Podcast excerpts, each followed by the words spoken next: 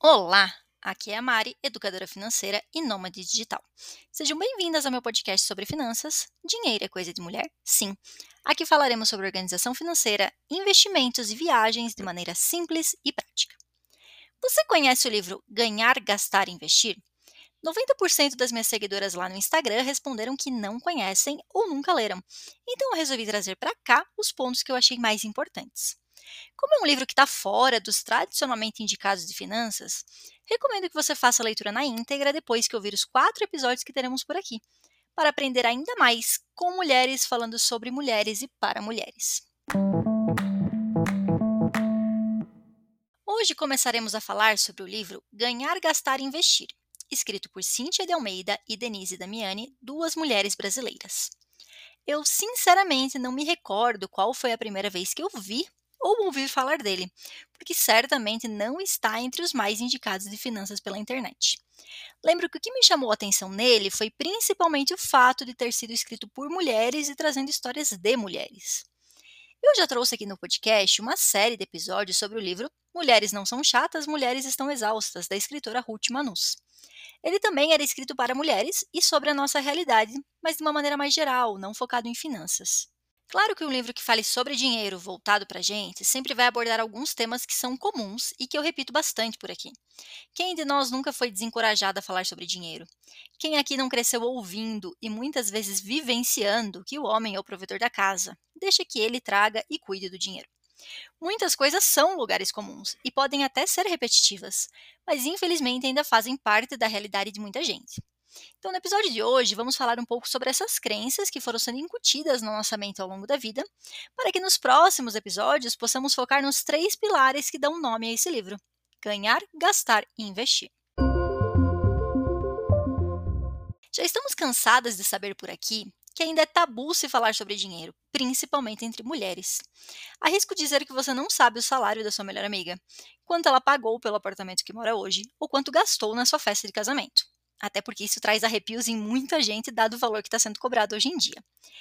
Mas além disso, ainda tem algumas armadilhas mentais, como as autoras chamam no livro, que foram passadas para a gente ao longo dos anos e reforçadas pela sociedade como um todo.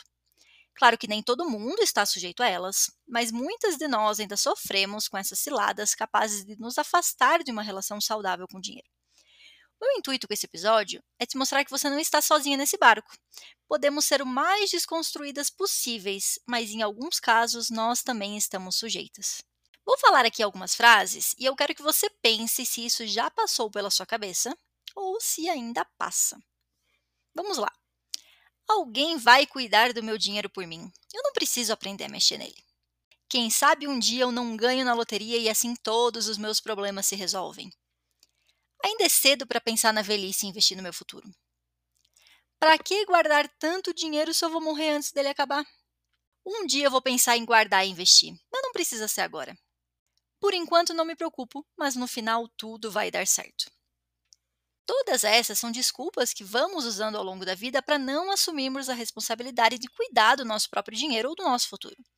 Depositamos nossas esperanças em outra pessoa, seja pai, marido, esposo, gerente do banco, que vai administrar o, o teu dinheiro para você. Spoiler, não vai não. Ou esperamos que o milagre aconteça, que é basicamente o equivalente a ganhar na loteria. Ou, claro, jogamos a responsabilidade para o nosso eu do futuro, algo que falamos bastante aqui nos episódios do livro A Psicologia do Dinheiro. E aí é só o começo das armadilhas que atrapalham nossa vida financeira. Nós também temos vergonha de cobrar a mais pelo nosso trabalho e assim aumentar nossa renda, ou de buscar uma promoção no trabalho e ser chamada de ambiciosa, competitiva, de sermos acusadas de estar trocando a família pelo trabalho. Além da clássica, e essa me persegue até hoje, de acharmos que não somos boas, capazes, competentes o suficiente. Sempre precisamos aprender mais, estudar mais e ainda assim a síndrome da impostora continua a nos perseguir. Eu sempre brinco que eu queria ter 10% da autoestima do meu marido ao me enveredar por um caminho novo. Eu poderia passar meia hora listando aqui muitas e muitas armadilhas, mas quero falar de uma que eu já vi acontecer e pode atrapalhar a vida de muitas mulheres por muitos anos. Nos casos de divórcio, muitas de nós acabam aceitando um valor abaixo do que deveria receber de pensão, ou uma divisão de bens que não é justa, para não se indispor com o ex e aí sim passar por um processo mais tranquilo. Mas principalmente no caso que há crianças envolvidas, você deixar de lutar por um valor mais justo de pensão pode fazer com que a vida não seja tão confortável quanto poderia ser, ou com menos acesso por muitos anos. Queremos ser boazinhas, mas no final as prejudicadas somos nós. E se você está aí pensando, Mari, eu caí em várias dessas armadilhas, o que, que eu faço? A gente vai falar sobre isso agora.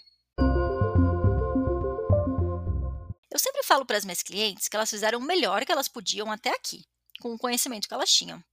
Então não adianta se martirizar e se arrepender, isso faz parte da tua história.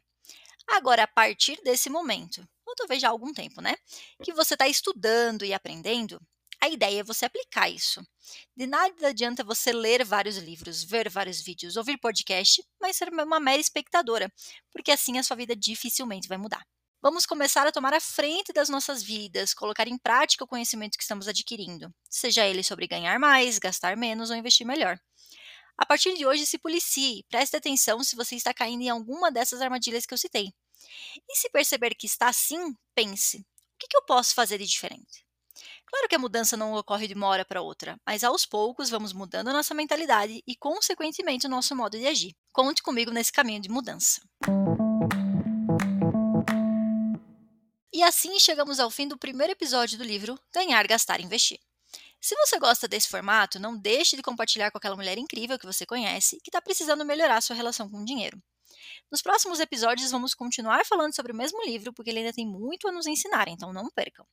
Fique à vontade para me seguir no Instagram, @mariprecisini, que eu vou deixar na descrição desse episódio, para me dizer o que achou e trazer sugestões para os próximos livros. E acreditem, dinheiro é coisa de mulher sim. Nos vemos na próxima semana e até mais!